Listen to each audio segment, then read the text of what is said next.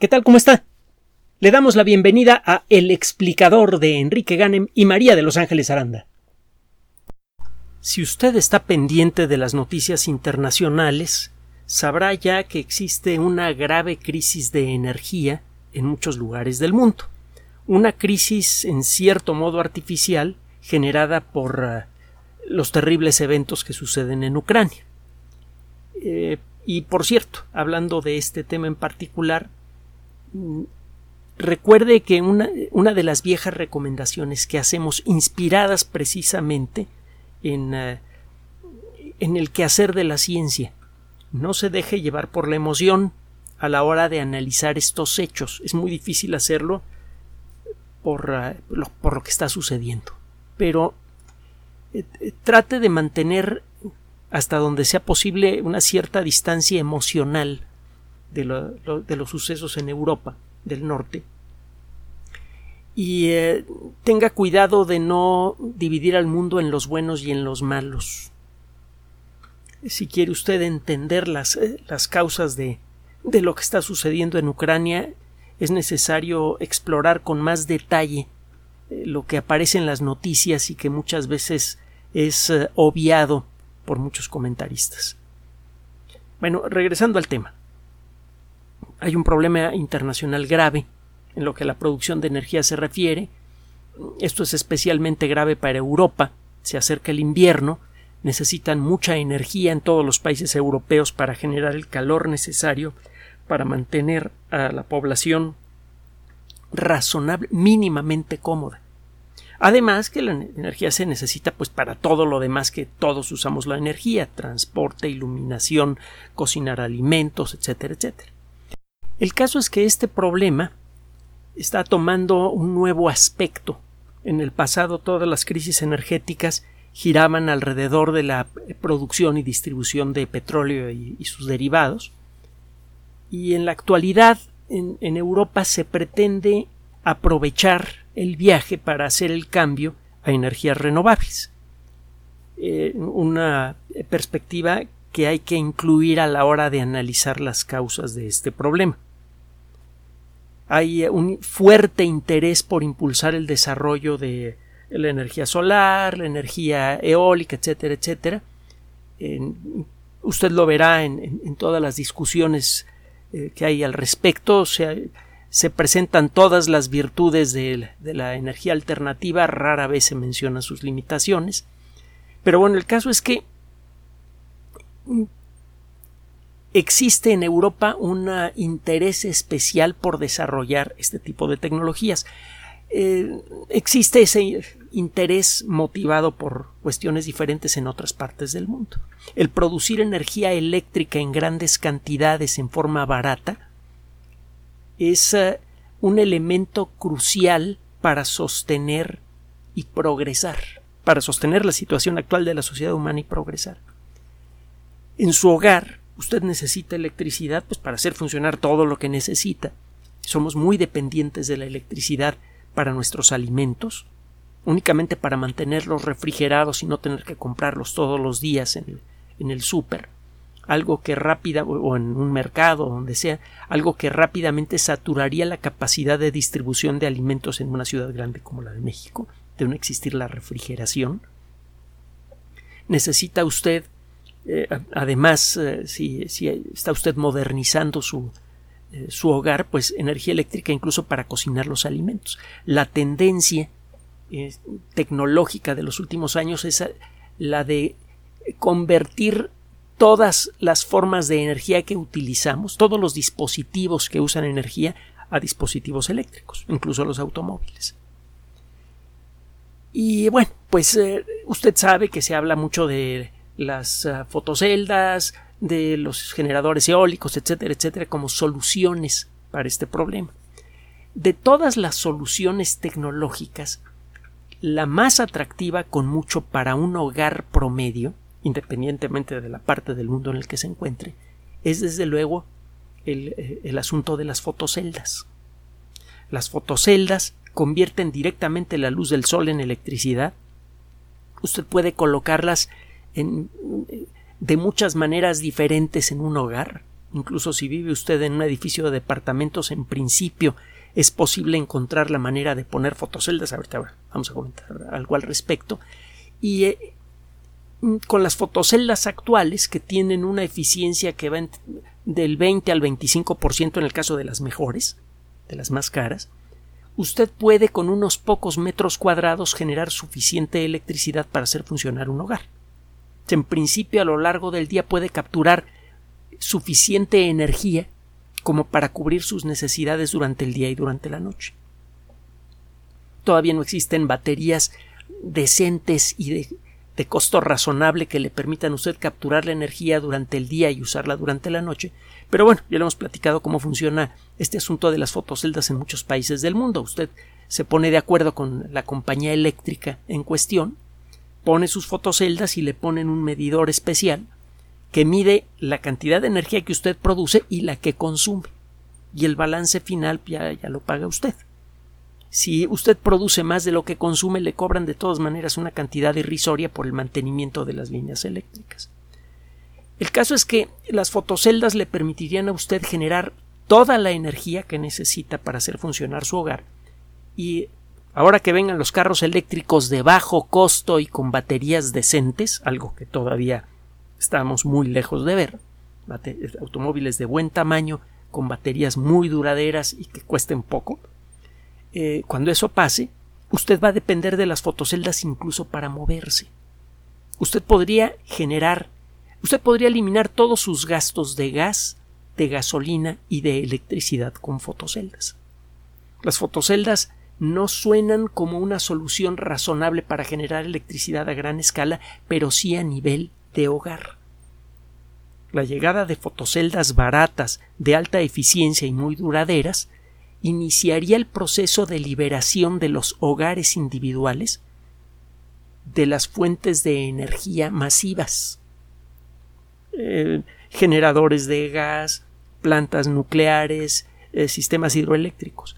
La, mayoría de los hogares del mundo podrían volverse capaces de producir tanta o más electricidad de la que utilizan.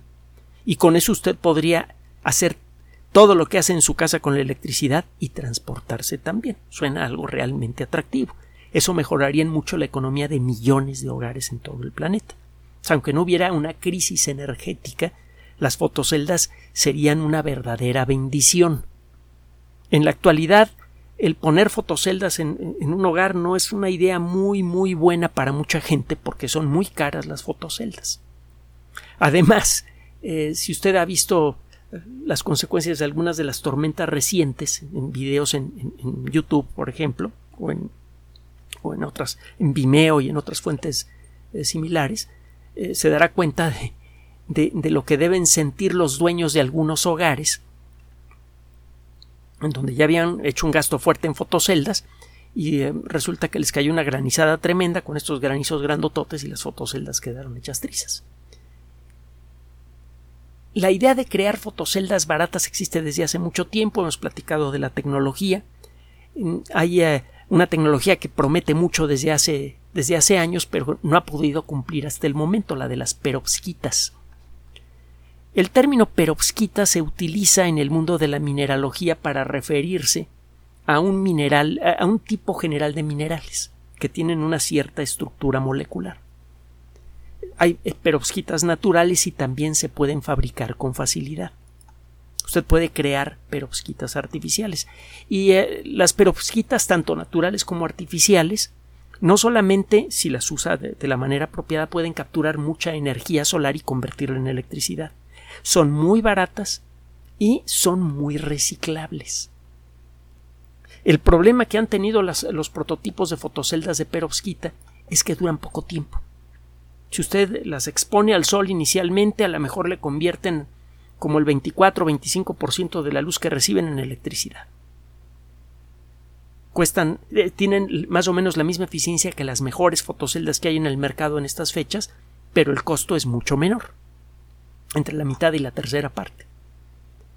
El problema es que si se espera usted unas horas, verá que la eficiencia de las fotoceldas clásicas de perovskita comienza a descender y al cabo de algunos días ya no sirven para nada. El problema de la estabilidad de las perovskitas eh, ha sido una verdadera pesadilla para químicos, para físicos y para ingenieros de distintas especialidades. Poco a poco han ido descubriendo la causa de, este problema y han buscado la manera de ponerle un, arreglo, de un, correctivo, pero no han podido hasta hace poco. Eh, se han desarrollado algunos prototipos de celdas de perovskita eficientes, eh, duraderas, que deberían resultar fáciles de fabricar, solo que el pasar de esos prototipos de laboratorio a, producción industrial ha resultado imposible. Si se pueden, existen ejemplares de fotoceldas de perovskita muy eficientes, de bajo costo y muy duraderas, pero eh, una cosa es fabricar una fotocelda del tamaño de una estampilla postal y otra cosa es fabricarlas en serie con la tecnología actual de fabricar esas fotoceldas en serie era imposible. Bueno, acaba de ser publicado un trabajo en Science, que hemos dicho miles de veces que es una de las mejores revistas científicas. Cualquier artículo publicado en Science merece atención y este no es la excepción. Un grupo de investigadores de la Universidad de Rice han utilizado la tecnología más avanzada, ahorita se la vamos a describir, para crear un prototipo de celdas de perovskita en donde se resuelve lo que en opinión de los autores que son expertos en el tema es el último problema por resolver para poder crear fotoceldas baratas de perovskita en cantidades industriales. Que además estas fotoceldas que se van que se podrían construir con esta tecnología tienen otras virtudes que le voy a mencionar un momento más. Si usted ve eh, con eh, tecnología avanzada, que ahorita también se la vamos a escribir. ¿Cuál es la estructura de las perovskitas? Se dará cuenta que los átomos en los cristales de perovskita están dispuestos de manera que eh, los cristales tienen forma como de cubo. La capacidad que tiene un material para atrapar la luz depende de las características de los electrones que forman la envoltura de una molécula. Por ejemplo, las moléculas que forman a esta mesa, a, la formaica de la, de la superficie de esta, de esta mesa, tienen electrones con características muy peculiares que les permiten absorber la mayoría de los colores de, de, eh, de, la luz emitida por el foco que tengo aquí encima. Solamente los colores, eh, eh, algunos rojos, algunos amarillos logran rebotar en la superficie de esas moléculas y llegan hasta mis ojos mezclados. Por eso esta mesa tiene eh, un color como el de la madera. La mayor parte de la luz es absorbida por los electrones de la superficie de esta mesa. Bastaría con hacer un pequeño cambio en la distribución de los electrones de una molécula, de las moléculas de esta mesa, para que la mesa se volviera transparente. Un ejemplo todavía más dramático es el caso del carbón. Los átomos de carbón cuando están sueltos o agrupados de manera irregular absorben casi toda la luz que cae encima de ellos. Por eso el carbón se ve negro.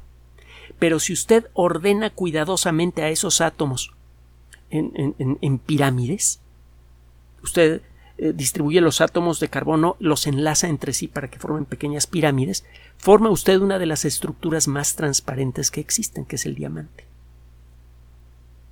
La composición química del diamante y del polvo de carbón es exactamente la misma. Lo único que cambia es la distribución de los electrones en la superficie de las moléculas que forman ambos materiales. Entonces, si usted juguetea con los electrones de la superficie de una molécula puede cambiar todas sus características. De arranque las perovskitas ya tienen una cubierta electrónica que les permite absorber la energía luminosa y convertirla en electricidad.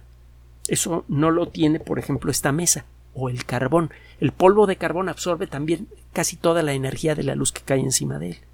Solo que esa energía se convierte en calor, que no sirve para nada. Las perovskitas de manera natural, cuando absorben luz, la convierten en electricidad. Bueno, lo que encontraron estos investigadores eh, fue lo siguiente. Sabemos desde hace tiempo que para que las perovskitas tengan esas cualidades, la cualidad de capturar mucha luz y convertirla en mucha electricidad, necesitan conservar estos cristales en forma cúbica. Son cristales increíblemente pequeños, mucho más pequeños que una bacteria. Una bacteria mide típicamente una milésima de milímetro. Estos cristales, estos cubitos son mucho más chiquitos. Cuando usted fabrica perovskitas, fotoceldas de perovskita, necesita garantizar que durante el proceso esta estructura tridimensional se conserva. Ahora, si usted hace fotoceldas de perovskita hechas con estos cubos nada más, al cabo de poco tiempo el oxígeno de la atmósfera empieza a romper la estructura molecular de estos cubos y se, se comienzan a dispersar.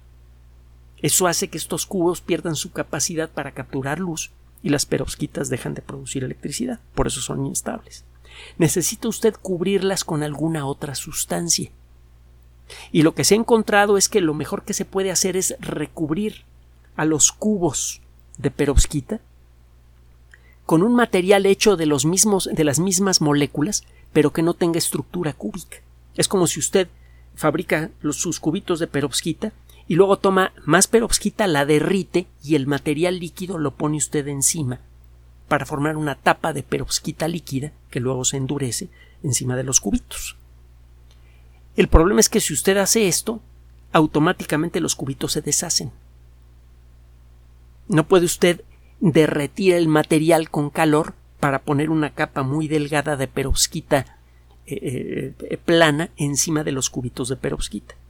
Otra posibilidad es eh, la de utilizar solventes, sustancias que puedan disolver la perovskita. Pero vuelve a tener usted el mismo problema. Usted fabrica la primera capa de su fotocelda hecha con muchos cubitos de perovskita. Luego disuelve perovskita en algún material y, y, y, la mezcla disuelta la aplica en forma de una capa muy delgada, con la esperanza de que se evapore rápidamente el solvente antes de que comience a atacar a la perovskita cúbica no funciona. ¿Cómo fabricar entonces fotoceldas de perovskita que tengan en la parte de abajo cubitos y en la parte de arriba una capa parejita, hechas ambas del mismo material? Eh, me faltaba decir que tiene usted que controlar el espesor de estas capas con mucha precisión. No puede usted cometer errores de una milésima de milésima de milímetro. Usted comete un error de una millonésima de milímetro, en la aplicación de, en el espesor de estas capas, la fotocelda no sirve. ¿Cómo hacerle? Este grupo de investigación lo primero que hizo fue observar la forma en la que eh, eh, va progresando el asunto este de construir las fotoceldas de perovskita, de poner primero los, los cubitos de perovskita y luego poner encima la capa delgada. El problema es que para eso necesita usted eh, ver átomos individuales y es aquí en donde entra parte de la tecnología avanzada que le mencionaba antes. Si usted quiere ver átomos no puede utilizar un, microscopio común. Recuerde que la luz está hecha de algo parecido a olitas y las olitas de luz son demasiado grandes en relación a un átomo. Si usted trata de iluminar átomos con olitas de luz normal, eh, no va usted a ver nada. Es un poco como lo que sucede con las olas del mar en una playa en donde hay muchos bañistas. Alguna vez utilizamos este ejemplo. La gente se está bañando en el mar, llega una ola y la gente sube y baja con la ola. El cuerpo de estas de las personas que están en el agua no es suficiente para afectar la forma de las olas. Las olas llegan a la orilla sin ser alteradas. Solamente si tiene usted un objeto que sea tanto o más grande que el ancho de la ola, es que puede usted afectar a una ola. Eh, por ejemplo, si tiene usted un barco cerca de la orilla del mar y llega una ola grande, el barco, que es lo suficientemente grande, eh, bloquea a la ola y del otro lado ya no, ya no la detecta usted. La única forma de afectar la forma de una ola es utilizar una cosa que sea más grande que la ola misma. Entonces, si usted trata de. Si usted ilumina átomos con. Usted ilumina eh, perovskita con luz normal y pone un supermicroscopio, no va a ver nada. Las olas de luz, al golpear la perovskita, rebotan sin ser alteradas. para que pueda ver usted los átomos individuales, esas olas deberían ser afectadas por los átomos individuales de perovskita. Eso no pasa. Necesita utilizar usted una luz que tenga olitas más pegaditas, olitas más chiquitas. Ese tipo de luz le llamamos rayos X. Rayos X son una forma de luz. Si usted ilumina con un haz muy delgado y muy intenso y de muy corta duración de rayos X a un cristal de perovskita, las partículas de rayos X entran dentro del cristal y comienzan a rebotar en los átomos que se encuentran allí. Si usted del otro lado pone un detector, va a poder ver cómo el haz de, de rayos X fue distorsionado por los átomos del cristal de perovskita. Utilizando una computadora y una serie de modelos matemáticos que son un poquito complicaditos, usted puede reconstruir la forma del grupo de átomos que dispersó a los rayos X de tal o cual manera. Usted le avienta un chorro de rayos X al cristal de perovskita, del otro lado ve usted una serie de manchas, y con la ayuda de una computadora usted puede a partir de esas manchas reconstruir la estructura que las produjo. Usted puede dibujar en la pantalla de una computadora la forma de las moléculas de perovskita. Para generar un rayo, eh, eh, un, haz de rayos X de, estas características necesita usted un acelerador de partículas. Usted eh, acelera electrones hasta que casi se mueven a la velocidad de la luz. Y estos electrones van girando en el anillo del acelerador y en cada vuelta saca usted un, poquito de sus electrones. Esos electrones salen por un tubo. Estos electrones que se mueven en línea recta casi a la velocidad de la luz, este los somete a usted un campo magnético muy fuerte que los desvía. Y al desviarse los rayos X pierden energía y esa energía se, se, manifiesta en forma de un destello de rayos X. Usted frena de golpe o desvía de golpe un electrón que se mueve a una velocidad altísima una parte importante de la energía de movimiento del electrón se convierte en rayos X. Si usted lo hace para un grupo de electrones al mismo tiempo, viene un chorrito de electrones, y los desvía de golpe con un campo magnético muy fuerte, se produce un destello de rayos X muy intenso y de muy corta duración. Estos destellos duran como una millonésima de millonésima de segundo y pueden ser, durante ese brevísimo momento, millones de veces más, más brillante que el Sol en términos comparativos. El Sol brilla con luz visible, los rayos X no, pero bueno. El hecho es que usted puede generar un destello ultra brillante muy muy breve de rayos X y ese destello lo usa usted para iluminar los átomos de la perovskita. Analiza usted del otro lado las sombritas que salen y con eso reconstruye la estructura molecular de las perovskitas. Usted va haciendo esto durante el proceso de fabricación de perovskitas y puede ver en qué momento está fallando el proceso de fabricación. Usted primero fabrica, le, pone una superficie a una placa de vidrio o de algún otro material, eh, le pone una primera capa de perovskita cúbica. Usted con este dispositivo ve que efectivamente se formaron los cubitos de perovskita y luego trata de aplicar una segunda capa plana utilizando distintos tipos de solventes. Hace usted el primer experimento y falla, solo que mientras lo hace, le está usted tomando fotografías de rayos X de alta intensidad. Y puede ver qué le está pasando a los átomos de la perovskita, por qué se están disolviendo, qué, qué, cosa en, en, el, uh, en el solvente que utilizó usted para aplicar la segunda capa está destruyendo a los cubitos de perovskita. Entonces puede usted ponerse en contacto con químicos, con otros expertos, para analizar estos resultados y los químicos le van a decir, ¿sabes qué? Mira, se me hace que si cambiamos la composición del solvente y le agregamos tal cosa y le quitamos tal otra, el solvente se va a evaporar antes que los cubitos de perovskita de abajo se, se, se deformen. Vamos a hacer la prueba. Estos investigadores estuvieron trabajando así durante un tiempo. El acelerador que utilizaron una maquinota enorme que tiene 1300 metros de largo, es un acelerador de, muy buen tamaño. Utilizar una de las máquinas más grandes del mundo para observar uno de los objetos más pequeños que hay en el universo, átomos individuales. Y después de, varios, de varias fotografías eh, durante el proceso de fabricación de perovskitas utilizando distintos materiales, lograron dar con una mezcla de solventes, me parece que son cuatro, según... A ver, déjeme ver el artículo. Ah, por cierto, lo puede usted buscar en Science, aunque, bueno, el, texto es un poquito denso, pero sí, hay una, es una mezcla de cuatro solventes en las proporciones correctas y además aplicado con una serie de, de consideraciones a cierta temperatura, eh, utilizando cierto tipo de inyectores, etcétera, lo que consiguieron entonces es fabricar una fotocelda de perovskita que tiene en la parte de abajo cubitos y en la parte de arriba una capa perfectamente plana del mismo material.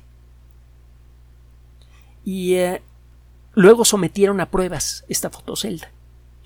Resulta que estuvo en un laboratorio iluminada con focos que simulan la luz que recibirían estas perovskitas en el Ecuador en un cielo perfectamente despejado con el sol brillando a, toda intensidad.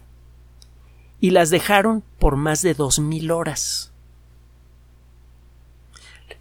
Normalmente las perovskitas eh, clásicas al cabo de pocas horas ya se degradaron. Estas fotoceldas experimentales, al cabo de dos mil horas de estar expuestas a luz superintensa, no habían perdido ni siquiera el 1% de su capacidad para convertir la luz del sol en electricidad. su eficiencia es del 24.5%. Si el 24.5% de la luz que pega en las fotoceldas se convierte en electricidad, ya es una cantidad interesante.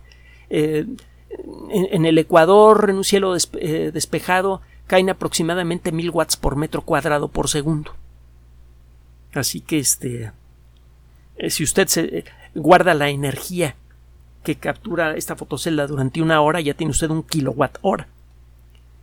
Eh, es una cantidad de energía eléctrica bastante considerable. Con cuatro o cinco fotoceldas usted tendría la energía necesaria para mantener funcionando un lugar típico en donde se tienen focos LED y en donde se cuida la electricidad, con cuatro metros cuadrados. Bueno, estas fotoceldas entonces tienen una eficiencia del 24.5%, funcionaron durante 2.000 horas y no perdieron ni siquiera el 1% de su capacidad. Si se pone usted a hacer cuentas, en el Ecuador el, sol brilla durante 12 horas y luego tiene usted 12 horas de oscuridad. Durante las 12 horas del día usted solamente tiene luz intensa durante aproximadamente sobre la fotocelda durante aproximadamente la mitad de ese tiempo significa que una fotocelda estaría expuesta al sol intenso durante unas seis horas al día, asumiendo que todos los días tiene usted cielo despejado. Seis horas al día por 365. ¿Cuánto le da? ¿Cuántas horas son? Si la fotocelda no se ha degradado menos del 1% en 2000 horas, eso significaría que este tipo de fotoceldas probablemente conservaría la mayor parte de sus características por más de 20 años. Si esto es cierto, estas fotoceldas ya serían tanto o más duraderas que las que se encuentran en el mercado ahora, solo que serían mucho más baratas. Y hay un último detalle más que le había dicho que se lo íbamos a comentar ahora. Estas fotoceldas se pueden fabricar en forma flexible. Con esta nueva técnica usted podría fabricarlas en rollo. Entonces, usted podría poner un toldo hecho de fotocelda de perovskita y cuando hay sol abre usted su toldo y convierte la luz en electricidad. Cuando no, cierra usted su toldo cuando va a llover. Entonces puede proteger a, sus fotoceldas del granizo, de, de lo que usted quiera aquí en la Ciudad de México de, la caída de cenizas en caso de una erupción fuerte del Popocatépetl, etcétera, etcétera. Entonces esta tecnología tendría muchísimas eh, virtudes, muchísimas ventajas y eh, el costo de estas fotoceldas, le decía, podría ser entre la mitad y la tercera parte de las fotoceldas comerciales. Si lo que dicen estos investigadores es correcto, entonces por fin se acaba de conseguir el eh, resolver el problema de las fotoceldas. En los próximos años vamos, eh, empezaríamos a ver fotoceldas mucho más baratas que las actuales, muy duraderas y además flexibles, fáciles de instalar en casa. Esas fotoceldas empezarían a mejorar la economía de millones de hogares en todo el mundo. En los próximos años más y más hogares podrían ahorrar el dinero que en la actualidad se les va en gas, en electricidad y más adelante en gasolina. Esto significaría una mejora en la calidad de vida de millones de personas y esto podría tener otros efectos en, eh, eh, en, cadena. El mejoramiento de la calidad de vida de millones de personas se reflejaría en la dinámica económica. La economía general del planeta podría mejorar de manera sustancial si la gente conserva más dinero que pueda gastar en otras cosas que no sea en elementos básicos como la electricidad o la gasolina. La noticia tiene mucho, mucho de, bonito, de positivo, pero espéreme, esa es la primera. La segunda es más, más fácil de explicar, más breve. El acero inoxidable es uno de los productos más importantes para muchas industrias. En la industria de la aviación, de la navegación por mar, las plantas nucleares, hay muchas tecnologías, eh, vaya, eh, muchos instrumentos eh, médicos de precisión, etcétera, etcétera. Hay muchos productos y muchas tecnologías en el mundo que dependen de acero inoxidable de buena calidad. Y el problema del acero inoxidable no es necesariamente que los materiales para fabricarlo sean muy caros. hay muchas variedades de acero inoxidable, pero en esencia el acero inoxidable tiene hierro, níquel, y algunas cosillas más. Puede tener, por ejemplo, este cromo, puede tener vanadio.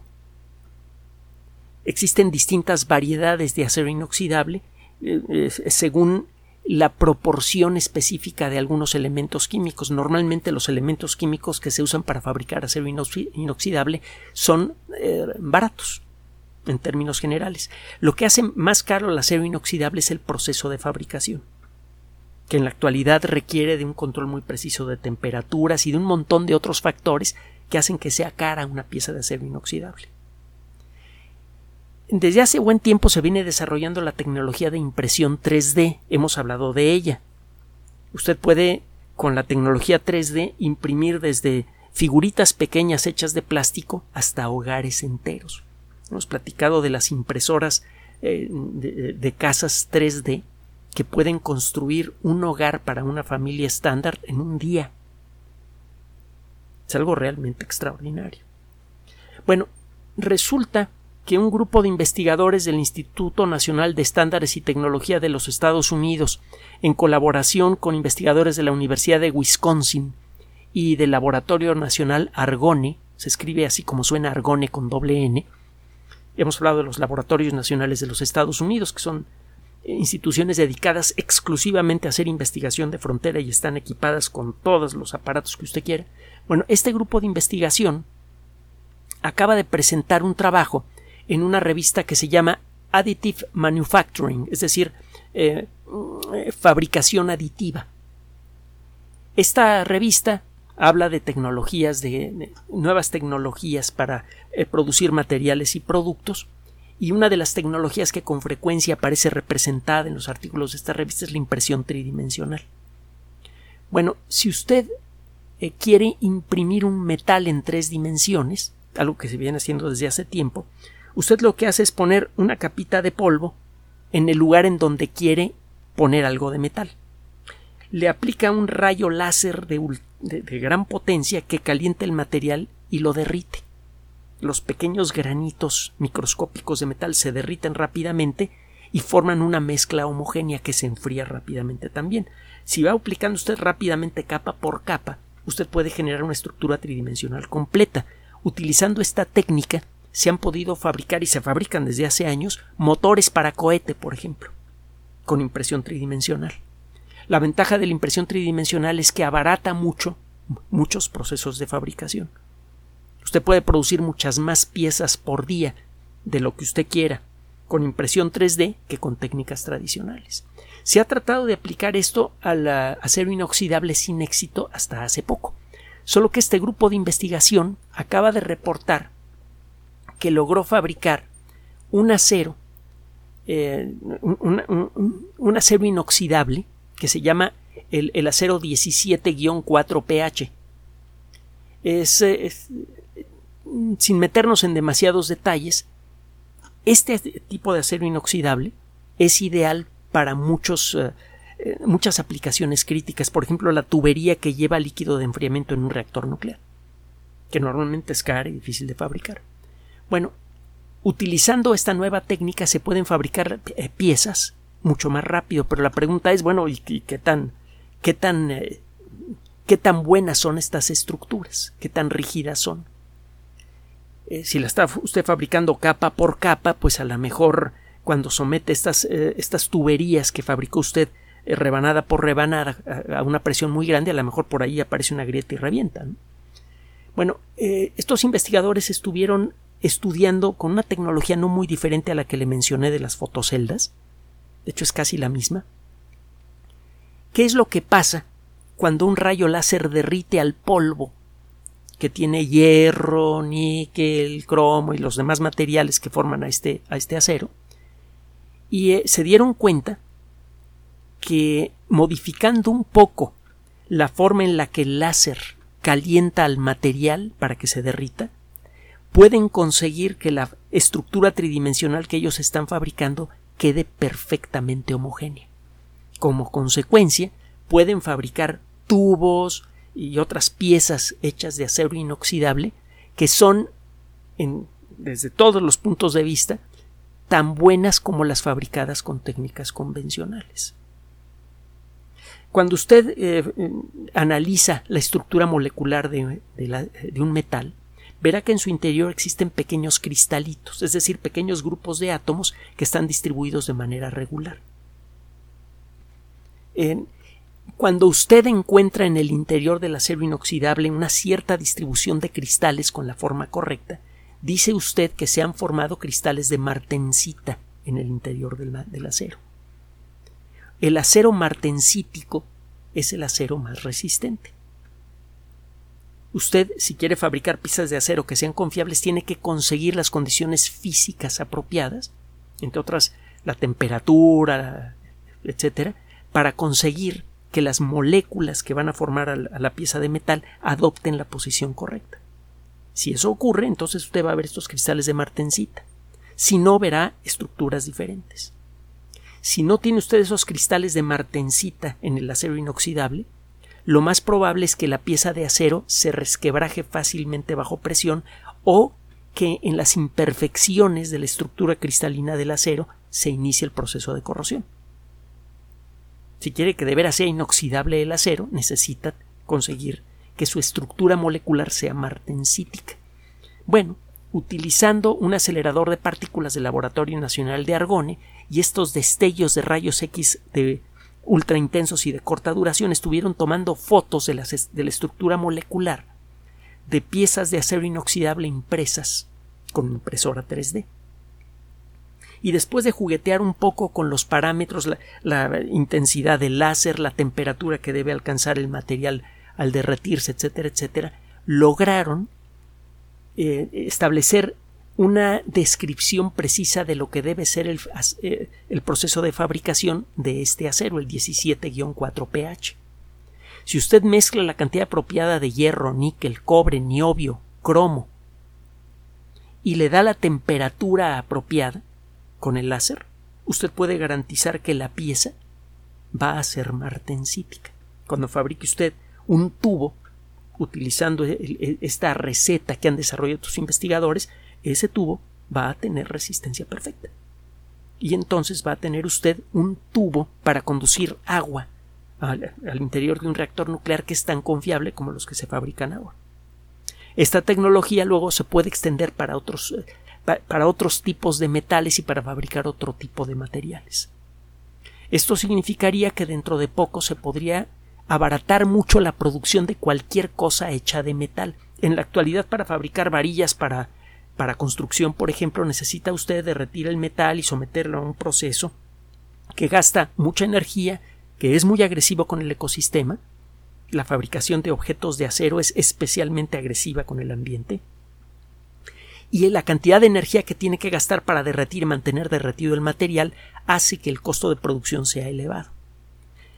Con esta tecnología usted podrá empezar dentro de poco a fabricar en cantidades industriales toda clase de piezas metálicas, tanto o más confiables que las que se fabrican en la actualidad, pero a un costo ambiental y costo económico también mucho menor. Esto podría reducir en mucho el costo de construir una casa o un edificio el costo de fabricación de un automóvil, el costo de fabricación de herramientas de todo tipo, tuberías. Y este, esta reducción en el costo, y eh, tanto ambiental como económico, involucraría mejorar en mucho nuestra relación con el ecosistema y mejorar también la economía de miles de millones de personas en todo el planeta, porque se podrían producir más bienes a menor costo y con una calidad igual o superior que la actual. Poco a poco, y gracias a trabajos como estos que muchas veces pasan desapercibidos, los científicos e ingenieros del planeta están encontrando nuevas soluciones a los problemas que enfrentamos en la actualidad. Desgraciadamente rara vez hay un espacio que se dedique a presentarle al público lo que está sucediendo en estos laboratorios. Eso es lo que pretendemos hacer en este espacio. Y por cierto, gracias por apoyarnos, porque es solo por el apoyo de ustedes que podemos traerle noticias como estas.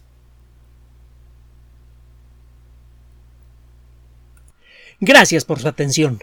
Además de nuestro sitio electrónico www.alexplicador.net, por sugerencia suya tenemos abierto un espacio en Patreon, el explicador Enrique Ganem, y en PayPal, el explicador patrocinio por los que gracias a su apoyo sostenemos este espacio.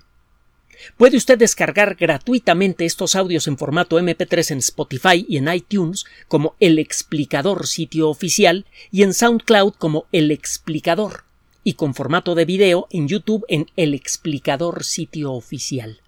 Recuerde nuestras redes sociales de siempre, Twitter Enrique-Ganem y en Facebook Enrique Ganem sitio oficial, El Explicador y los grupos que usted ya conoce.